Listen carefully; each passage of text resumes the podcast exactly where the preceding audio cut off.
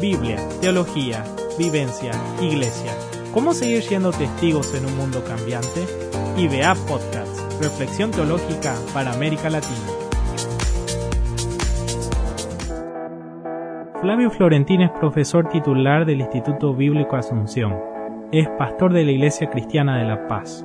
Obtuvo un bachiller en educación religiosa por el Instituto Bíblico Asunción una maestría en teología por el Seminario Internacional Teológico Bautista de Buenos Aires y un doctorado en historia por la Universidad Nacional de Asunción. Ha publicado varios libros y artículos académicos. Está casado con Marta Sprum y tiene tres hijos.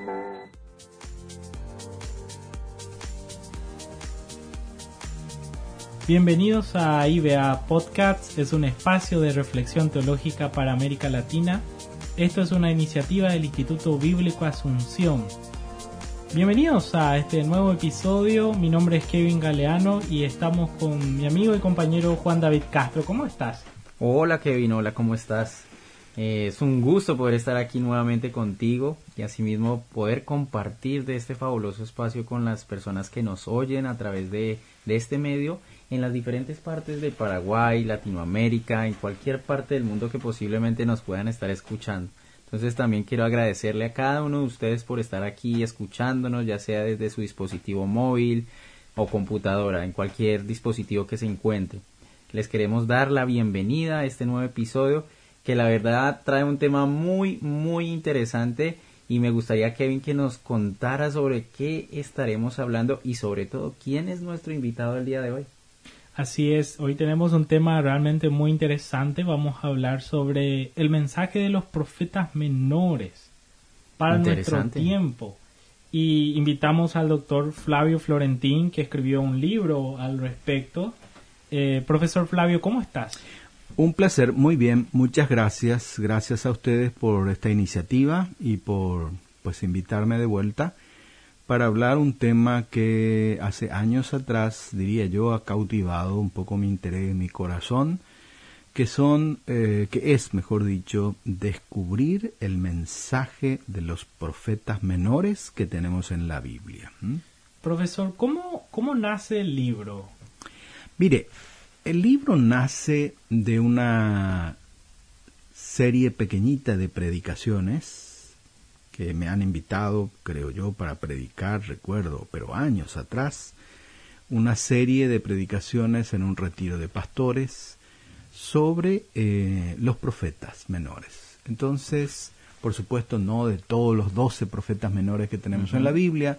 Creo que en aquella ocasión tomé tres profetas, ni recuerdo cuál de, cuál de ellos, pero lo que recuerdo muy bien era que yo me hice tres preguntas básicas con respecto a cada profeta que iba a estudiar, a leer, a orar, a investigar y preparar un sermón.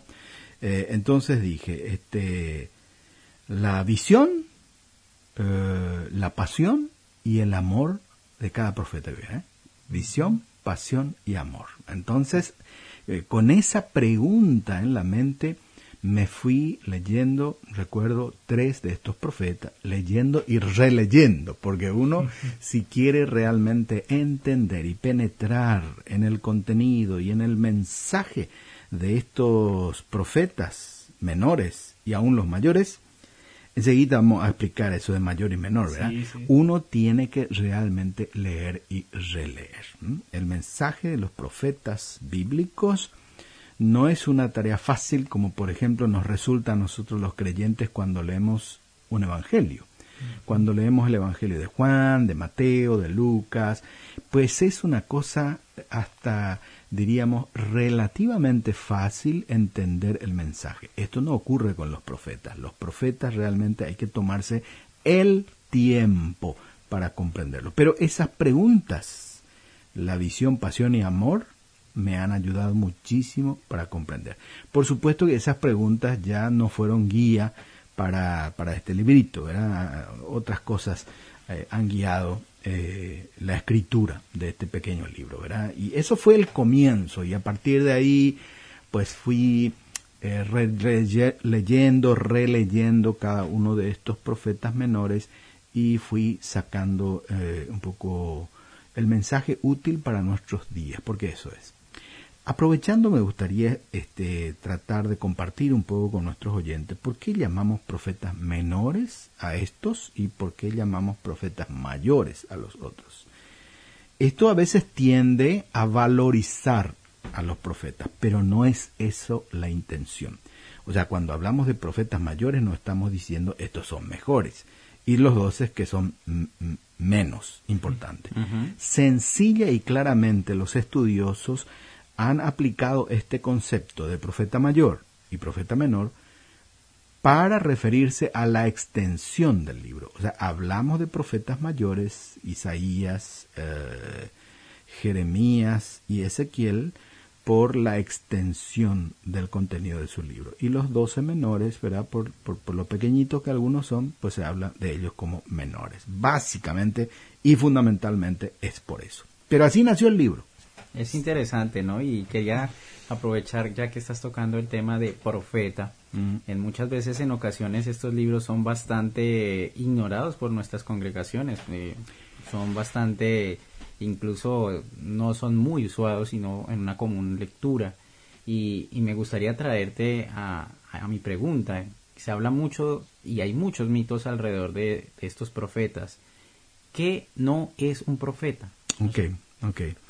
Bueno, dos cositas ahí. Lo primero quiero responder un poco por qué poco se usa estos profetas en nuestras congregaciones. Bueno, como les dije al principio, no es tarea fácil comprender el mensaje y sacar un sermón para un domingo en una congregación de estos profetas. Claro. yo quiero que ustedes acá y este tal vez lo que nos están escuchando que se hagan un poco una pregunta. ¿cuándo fue que yo escuché un mensaje de Abdías por ejemplo de Jonás puede ser verdad porque era más conocido es más conocido tal vez de Jonás verdad eh, pero pero no es fácil. Y entonces el predicador que en el caso de Latinoamérica muchos de nuestros amados predicadores eh, no tienen la oportunidad que a lo mejor ustedes, yo hemos tenido, ¿verdad?, de ser eh, capacitados en una institución de formación bíblica o teológica. Entonces, no resulta fácil. Esa es una de las razones por las cuales eh, nadie se quiere mm, tomar la confianza de, de, de, de, sacar un mensaje, porque no lo conoce, ¿verdad? Lo que pasa es que para entender estos mensajes de los profetas menores y también los mayores, hay que entender mucho del contexto social en donde ellos están hablando. Esa es la razón. Y la otra cosa, con respecto al mito que vos mencionaste, ¿verdad? ¿Qué es el mito que uno, que nosotros tenemos con respecto a, a los profetas? Bueno, cuando uno empieza a hablar de profeta, y refiriéndose a estos profetas bíblicos, enseguida a uno le viene en la mente, este va a adivinar el futuro. Aquí, si yo leo, voy a ver qué va a pasar en el futuro. Nada más errado y nada más equivocado. Usted puede eh, leer y releer a los profetas, ¿verdad? Y salvo caso que usted va a, imaginar algo, puede este, encontrar algo referente al futuro.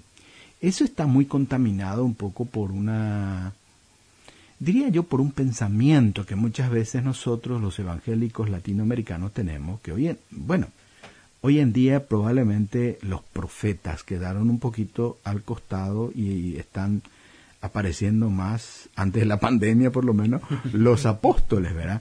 Pero anteriormente cuando se mencionaba que viene un profeta en mi iglesia, siempre uno iba a ver qué me dice sobre mi futuro, ¿verdad? Teniendo un poquitito una idea así medio, qué sé yo, mm, esotérica o cosas así, ¿verdad? Nada más alejada de la verdad, estos nuestros profetas menores tuvieron bien plantados sus pies en la realidad de su pueblo, en la realidad de su gente, los conocía muy bien, y si bien predijeron algunas cosas, no era eh, el objetivo primario del mensaje que ellos querían proclamar al pueblo. O sea que no eran adivinos del futuro, para nada. Es interesante esa aclaración porque normalmente cuando se habla mucho de profetas en América Latina, a los jóvenes les interesa dos cosas, que le digan con quién se va a casar y en qué ministerio servir. Pero hecho esta aclaración, profesor, ¿quiénes entonces eran los profetas eh, y cuál era la, función? Buena pregunta eso. ¿Quién era un profeta? La verdad que en la palabra de Dios, en muchos de ellos, no en todos, deja ellos, algunos de ellos, con mucha claridad esto, Dios me llamó dice, ¿verdad? Amos, por ejemplo, dice, yo la verdad era un, este, una persona que me ocupaba de sacar algunos frutos del bosque, recolectar, cuidar mis ovejitas, pero de ahí Dios me llamó. En el caso de Isaías, por ejemplo, él en su capítulo 6 claramente dice, tuve una visión y en esa visión tiene un encuentro con Dios, se siente perdonado, fue llamado. Eh, dice, fui llamado y Dios me purificó y me dijo, este, ahora pues ve este, y di lo que yo te digo, ¿verdad? Entonces, una de las condiciones fundamentales para que uno, eh, por lo menos en el Antiguo Testamento, sea considerado como un profeta, era que tenía que haber tenido una experiencia eh, de llamado de Dios. No todos ellos clarifican ni cuentan eso, ¿verdad? Por otro lado, estos profetas tuvieron que ser reconocidos por su pueblo como tales, ¿verdad? reconocidos por su pueblo como tales. Y ahí yo creo que mucho del reconocimiento pasa un poco por lo que Kevin también estaba señalando, bueno, ¿qué era la función de ellos? Y creo que eso nos da una pista. Yo siempre digo eh, y digo esto porque conocemos mucho más de la vida de Moisés, ¿no es cierto? Todos los evangélicos latinoamericanos tenemos un conocimiento, hasta yo diría, acabado de lo que fue Moisés, ¿verdad?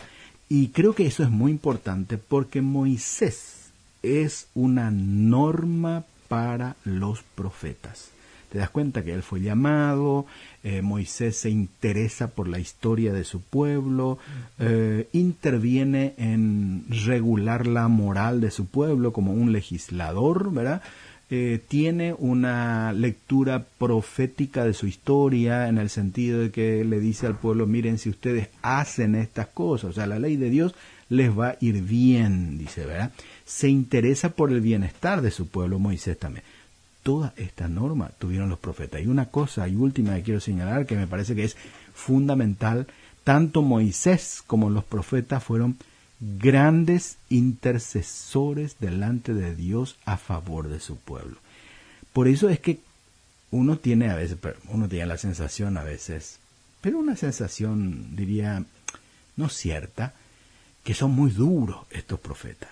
La verdad que lo son pero nunca terminan eh, de esa manera los, los profetas sus mensajes. Siempre tienen un eco de gran esperanza de que Dios va a intervenir y va a cambiar las condiciones de vida del pueblo siempre y cuando el pueblo haga las cosas que Dios le ha dicho. Entonces, y eso lo vemos en Moisés. Entonces, estas cosas son lo que pudiéramos decir eh, la, algunas de las funciones. A ver, para orientarnos un poquitito de una manera un poco más, diríamos, ordenada y sistemática. ¿Qué función tenían los profetas? En primer lugar, ellos eran portavoces del mensaje de Dios para el pueblo. El Señor me ha dicho y yo eso les repito. Nunca van a decir los profetas, yo tengo un mensaje para ustedes. Dios me ha dicho y aunque me cueste decirlo, lo voy a decir porque Dios me ha dicho eso. Eh, ellos también tuvieron esa aguda habilidad de tener una interpretación eh, profética de la historia de su pueblo. ¿Qué quiere decir esto? Que ellos veían si las prácticas del pueblo actual no cambian, el futuro que le espera no es bueno. ¿Entienden? Entonces eso les hace hacer a estos profetas agudos observadores del presente, del pasado del pueblo, porque es para conocer su historia, ¿verdad? Y ellos intentaban cambiar esa, esa historia futura, en el sentido, por eso viene la advertencia de los profetas. Otra función más que vemos eh, en los profetas es una clara preocupación social. ¿Qué quiero decir con esto? Una clara preocupación social y ética. Los profetas eran personas que nos dicen que Dios se interesa por los pobres y los desposeídos de la tierra. Y si nosotros nos ocupamos en atender debidamente a los pobres y a los desposeídos de la tierra, nuestra vida futura será mejor. A eso me refiero, una preocupación social y ética. También nuestros profetas bíblicos tuvieron una activa participación en la política de su pueblo. ¿eh? Ellos no eran personas que andaban, pocos eran lo que les gustaba lo del templo. En realidad, dentro de estos profetas menores, creo que hay dos que se interesaban por el templo. El resto, ni mención, se interesaban más eh, por la política del pueblo, en el sentido, no tanto para que ellos estén en el Parlamento, como algunos de, nuestros evangélicos hoy en día, ¿verdad? Sino que eh, se interesaban en el sentido de que los reyes sean ejemplo, por ejemplo, ¿verdad? De, buena conducta y de esa manera el pueblo pues eh, imite eso, ¿verdad? Otra cosa también interesante de la función de estos profetas era combinaban de una manera muy creativa la proclamación con la predicción. ¿eh? A ver, me explico. Proclamar es entregar el mensaje al pueblo. Esto Dios dice para que ustedes hagan. Y predicción, este, si no hacen lo que Dios dice y lo que Dios le pide, lo que les espera es el castigo. Y ese castigo mayormente venía a través de una invasión de un pueblo extranjero. Entonces por eso digo, estas cosas uno tiene que entender un poquito para comprender el mensaje de los profetas. Y finalmente, intercesores, ¿verdad? Profundamente intercesores. Y ahí yo he visto que estos profetas amaban profundamente a su pueblo. Porque nadie que no ame a alguien puede interceder por eso, ¿verdad? Entonces cuando estos profetas intercedían por su pueblo, ahí nos demostraban que eran profundamente amantes del pueblo, del pueblo de Dios qué, distinguido ese, ese amor justamente, porque al describir esta función un poco podemos ver que ser profeta no era algo fácil o muchas veces algo muy popular. A veces el menosprecio tiene, tiene un costo, ¿no? Sí, eran, eh, no eran eh, comprendidos. Al contrario, eran incomprendidos en la mayoría de los casos. Eh, y por eso eran maltratados. Eh, a los profetas casi nadie los quería, ¿verdad? O sea que eh, no es que recibían el aplauso, algunos, fíjense, algunos de ellos, este, los reyes le dijeron, anda a profetizar en otra parte, acá no te queremos, dice, ¿verdad? O el pueblo le rechazaba en algunos casos. En realidad, en realidad, la valoración de estos profetas venía un poco post-mortem, ¿verdad? Después de que ellos murieron, desaparecieron, y el pueblo veía un poco, miren, al día nos dijo, el profeta nos dijo aquella, entonces recuerdan, y ahí empieza a valorar. Y por eso se registra también esto, ¿verdad? Lo que ellos dijeron, su vida, porque realmente vieron que lo que ellos proclamaron o lo que ellos predijeron se cumplieron en la vida de los profetas. Sí, eso, eso, eso me llama mucho a la atención en cuanto a ese contexto que estaban ellos rodeados como eh, en, ese tiempo. Toman más valor cuando mueren, ¿no?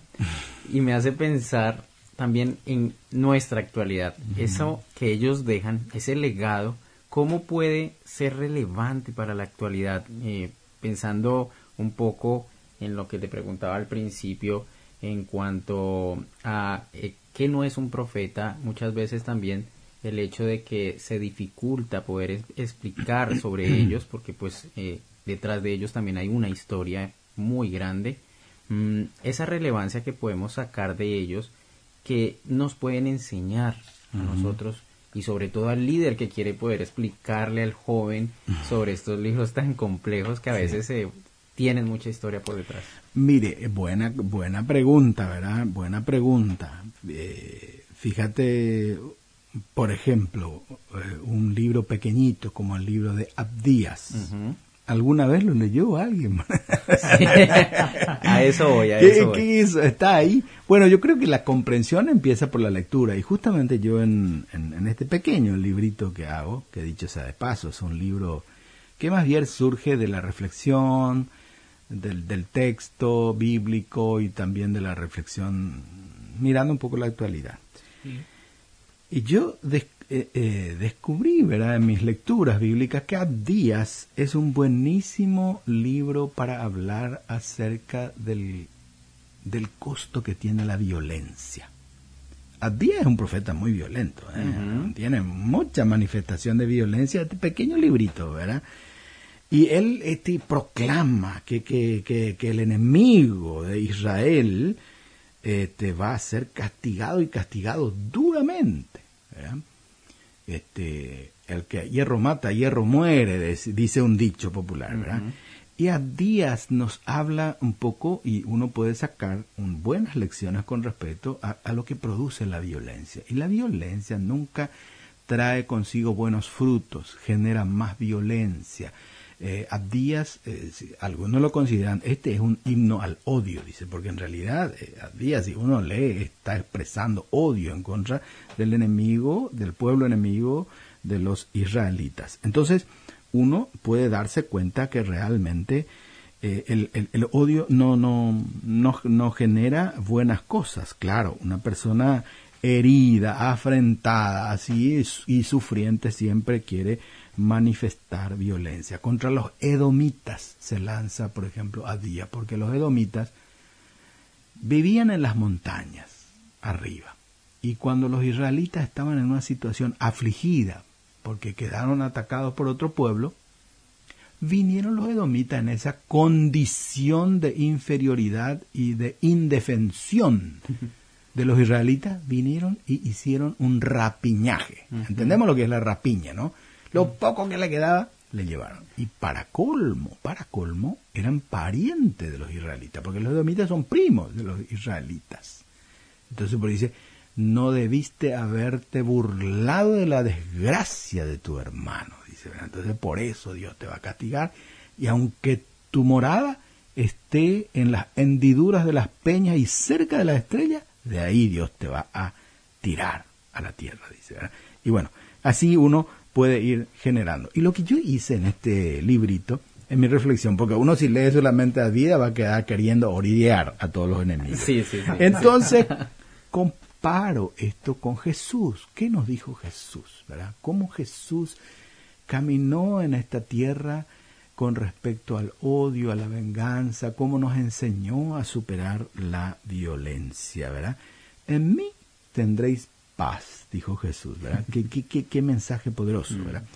Y bueno, eso intento siempre hacer con cada profeta, llevar un poco con respecto a qué dijo Jesús, qué enseñó, y creo que ahí se combina un poco bien, ¿verdad? Un poco bien, y creo que en eso está un poco la gracia de Dios también, en que podamos nosotros, a veces como maestros de la palabra, predicadores de la palabra, buscar, ¿verdad? Ese puente, esa combinación de no quedarnos con el odio, sino que al contrario, a nosotros los seguidores de Jesús nos interesa la paz de las personas y de los pueblos, ¿no?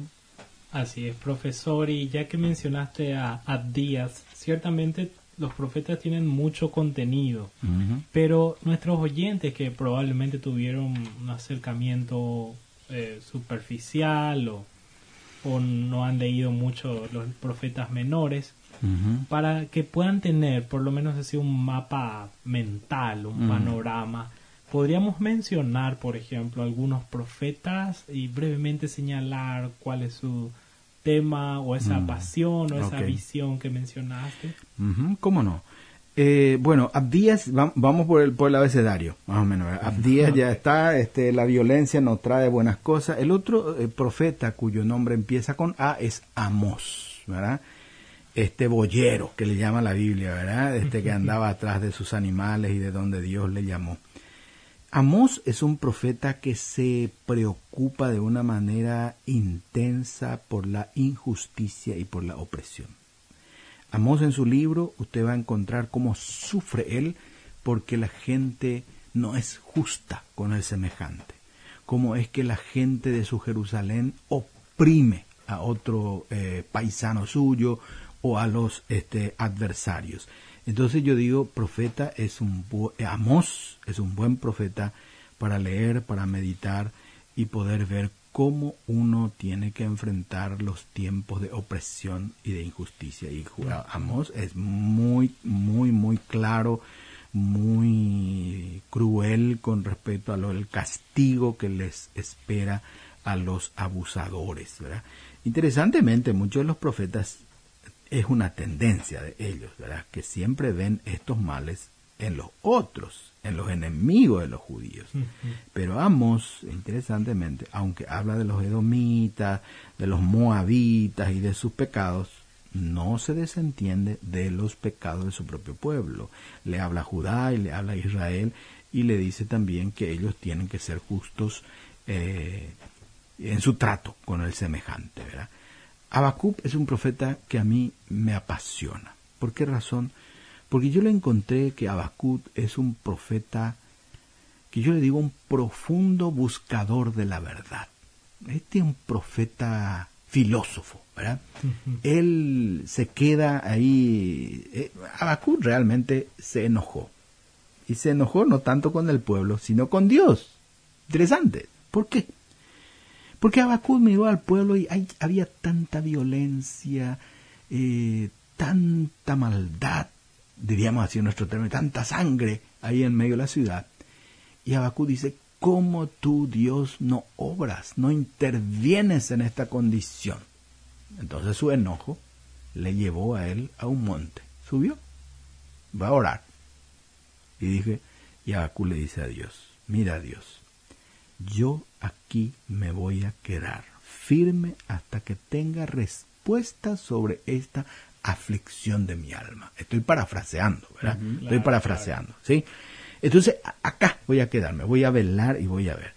Y la verdad, Habacuc tiene una respuesta atrozmente importante, ¿verdad? Porque él recibe ese mensaje en donde le dice, ¿se acuerdan de que ante la higuera no florezca, aunque no haya vides, con todo este, yo me gozaré y me alegraré.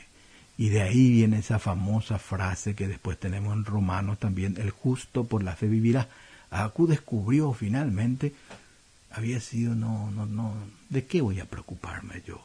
Dios va a intervenir en su tiempo. Lo que yo tengo, tengo que hacer es creer, descansar, el justo por la fe vivirá. ¿eh? Es una cosa valiosísima descubrir eso y después nuestro, eh, ¿qué diríamos? Nuestro profeta evangélico que fue Lutero, ahí descubrió eso en Romanos, ¿verdad? Ese texto de... fue iluminado ahí. Fue iluminado ahí, ¿verdad?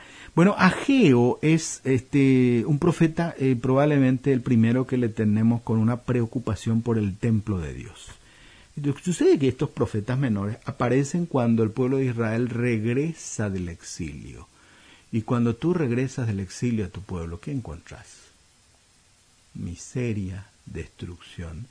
Y el pueblo que regresó del exilio se encontró sin su precioso y valioso templo. ¿De acuerdo? Entonces la gente respondió positivamente al mensaje del profeta Ageo y, aportó mucho, aportó mucho y tal es así que Ageo dijo, bueno, hermanos, diríamos en nuestro vocabulario, paren ya de traer porque ya sobra. Ahí Ageo, interesado por el templo. Un detalle interesante en Ageo es que también había voluntarios que trabajaban en la construcción del templo.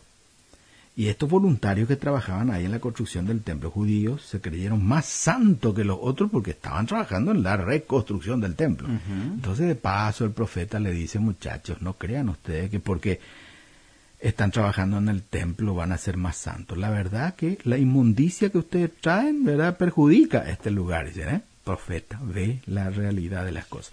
Así es Ageo, un profeta templero, que yo le llamo ahí, ¿verdad?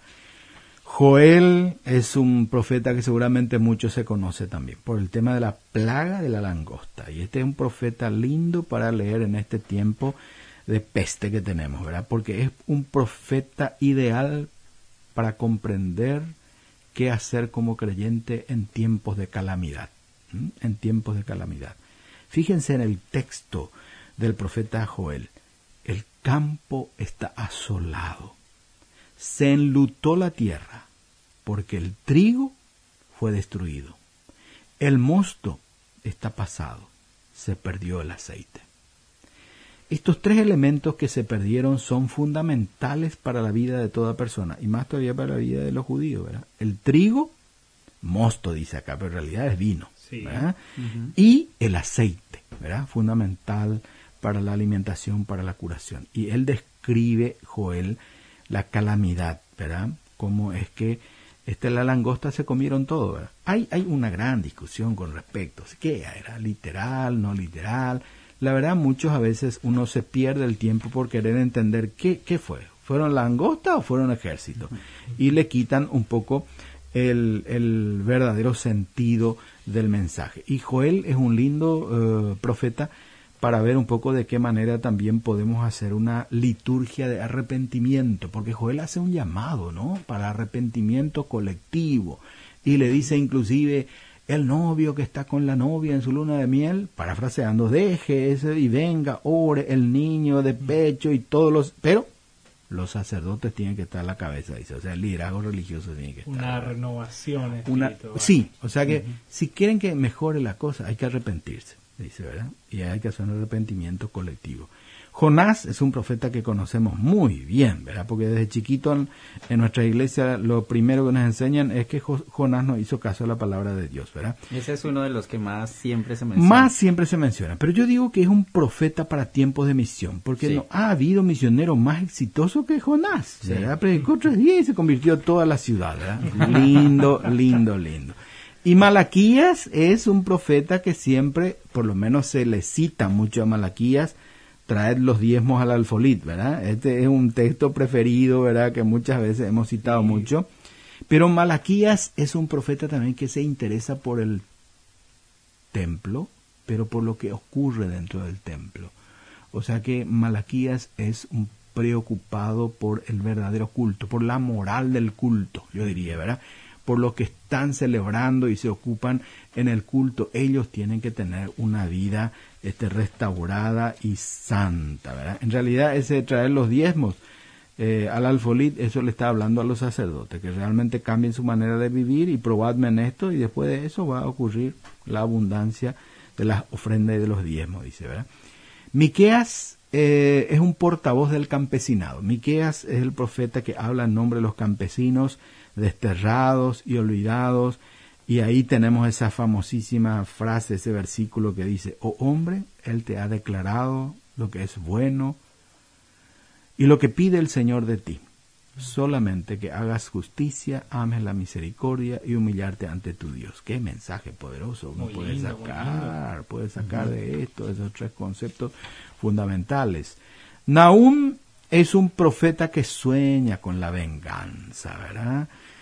Eh, Naún dice, ese es otro profeta que a veces este, hay que leer y releerle para poder entender, ¿verdad? El Señor Dios celoso, vengador, el Señor es vengador y está lleno de indignación, su se venga de los adversarios y se enoja con los enemigos, dice. Ese Naum, sueños de venganza tiene, ¿verdad? Y Naún nos ayuda un poco a entender cómo somos nosotros los humanos, ¿verdad? Porque no creo que solamente Naún tenga ese sueño de venganza. Todos nosotros también tenemos, ¿verdad? Y él luchó contra eso, contra los rencores, a veces fronterizos. Nosotros en Paraguay tenemos muchos rencores fronterizos, ¿verdad? Y tenemos que trabajar con eso, ¿verdad? Y, y de vuelta mirar un poco qué nos dice con respecto a esto nuestro buen Dios y especial nuestro Jesús. Oseas es un profeta para tiempos de esperanza. Eh, ¿Se acuerdan de Oseas? Sí. Eh, lo que más sabemos de Oseas es que se casó con una mujer de mala vida, ¿verdad? Y hasta ahí leemos, ¿verdad? Hasta ahí leemos, ¿verdad? Pero es bueno releer esto porque en realidad tiene muchas palabras de esperanza para el pueblo, de esperanza para nosotros también, nuestro Dios. Eh, dos últimos profetas. Sí. Sofonías. Este es un profeta sumamente interesante porque se ocupa de lo cotidiano. ¿Qué es lo cotidiano en nuestra vida?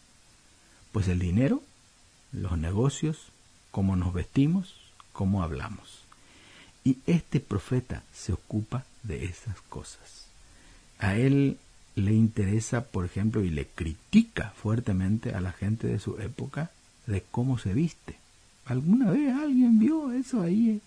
El profeta dice, ¿verdad? Ustedes que se visten como los extranjeros, dice, ¿verdad?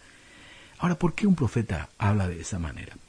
Porque en realidad el profeta, en este caso Sofonías, entendía muy bien que la manera en que nosotros nos vestimos habla de nuestro interior, habla de nuestro interior. Entonces él vio que es el interior de ellos no estaba bien y si simpatizan con los pueblos extranjeros, después van a simpatizar con sus dioses y van a adorar a esos otros dioses. Por ahí va un poco el tema, ¿verdad?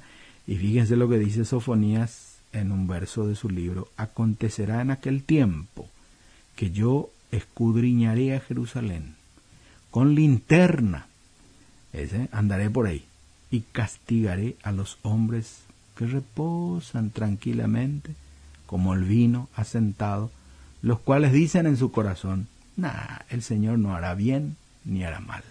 Eh, no va a intervenir en esto, así que nosotros amaquémonos, ¿verdad? Durmamos, ¿verdad? Y finalmente Zacarías, ese sí que Zacarías es, es un profeta apocalíptico, ¿verdad? Como no podía faltar, eh, un profeta apocalíptico. No es fácil de entender, Zacarías tiene muchos cuernos, ojo por todos lados, a veces en su libro, pero si uno lee el capítulo 3, es un profeta que nos ayuda mucho a entender cómo es nuestro Dios de perdonador, cómo es nuestro Dios de perdonador un texto que dice Zacarías, habló el ángel y ordenó a los que estaban delante de él, quitadle esas vestiduras viles. Y a él le dijo, mira que he quitado tu pecado y te he hecho vestir de ropa de gala. Aquel famoso pasaje en donde el sumo sacerdote este, Josué estaba frente al, al, al, acusador, dice, ¿verdad? No le llama diablo, pero al acusador, ¿verdad? Y ahí estaba el sucio. En realidad lo que dice el texto es que estaba vestido con ropa de establo. Dice, bueno, no sabe con qué se ensucia en el establo la ropa de uno. Esa imagen, ¿no? Y entonces ahí le dice al ángel sacarle esa ropa, limpiarle, vestirle, ponerle, o sea, el perdón, se grafica el perdón. Y así, yo creo que apasionante para mí, ¿verdad? Y espero que algunos también se contagie en querer conocer un poco más a nuestros profetas. Wow, profesor, hicimos un recorrido relámpago prácticamente. Bueno, disculpen si la hora se nos fue, ¿verdad? No, no, no, estamos disfrutando de, todo esto. Y profesor, para cerrar, mm. eh, abordamos muchísimos temas, pero viendo a los profetas en general, ¿cuál sería una aplicación? práctica para nuestra vida personal, para la iglesia? Dos cositas yo veo que tenemos que aprender de los profetas. Primero, eran agudos en escuchar la voz de Dios. No es sencillo escuchar la voz de Dios. Hay que ejercitar el oído. Y ellos lo ejercitaban. Estaban eh, simbólicamente, podemos decir, muy cerca de Dios y le escuchaban a Dios. Eso es muy importante para todos los tiempos y más para este tiempo no fácil que estamos viviendo. Tenemos que agudizar nuestros oídos para escuchar la voz de Dios. Y esa voz le sostuvo a los profetas y también comunicó al pueblo. La segunda cosa yo creo que tenemos que aprender de los profetas a interceder por el pueblo de Dios. A eso somos llamados. Orad sin cesar, nos dijo nuestro Señor Jesucristo. Este, también las epístolas nos animan a levantar manos santas. Quiero que los hombres oren en todo tiempo. Y bueno, los profetas, espero, nos inspiren, nos inspiren y nos llamen a esa tarea que tenemos todos cristianos de la intercesión. La intercesión yo creo que siempre, eso es orar, ¿verdad? Es orar, orar por otras personas, orar por el pueblo. Es más que nada, creo yo, y fundamentalmente un ejercicio que nos acerca más a Dios, nos humilla y nos hace dependientes de Dios. Nunca debemos creer que nuestra oración va este, probablemente a cambiar toda la situación. Puede ser que en algunos casos nuestras oraciones, nuestras intercesiones, nos haga corazones más dóciles para aceptar la voluntad de Dios. Esas dos cosas creo que son muy útiles, por lo menos en mi caso, y que aprendo mucho siempre de los profetas. Agudizar el oído y orar por el pueblo de Dios. Buenísimo, hicimos un recorrido de varios temas y Juan David, para nuestros oyentes que tengan interés en seguir aprendiendo sobre el tema, Les recordamos que hay un artículo a nuestro sitio web sobre los profetas menores, pueden buscarlo. Y también está disponible el libro para comprarlo, adquirirlo. Sí, una excelente guía de estudio individual y también grupal. O sea, puede ser usado para grupos y puede ser sacársele mucho provecho a esta guía. Puede comunicarse, tiene, están los datos en la página web con el Instituto Bíblico Asunción. Bueno amigos, muchas gracias. Gracias profe por acompañarnos. A ustedes. Gracias, entonces les queremos decir que si ustedes quieren escuchar nuestro podcast, les recordamos que pueden seguirnos en todas nuestras redes sociales, en Facebook, en Instagram como Instituto Bíblico Asunción, en Twitter como arroba teología-ibea y explorar todos los recursos directamente desde nuestra página web. Muchas gracias por escucharnos y hasta el próximo episodio.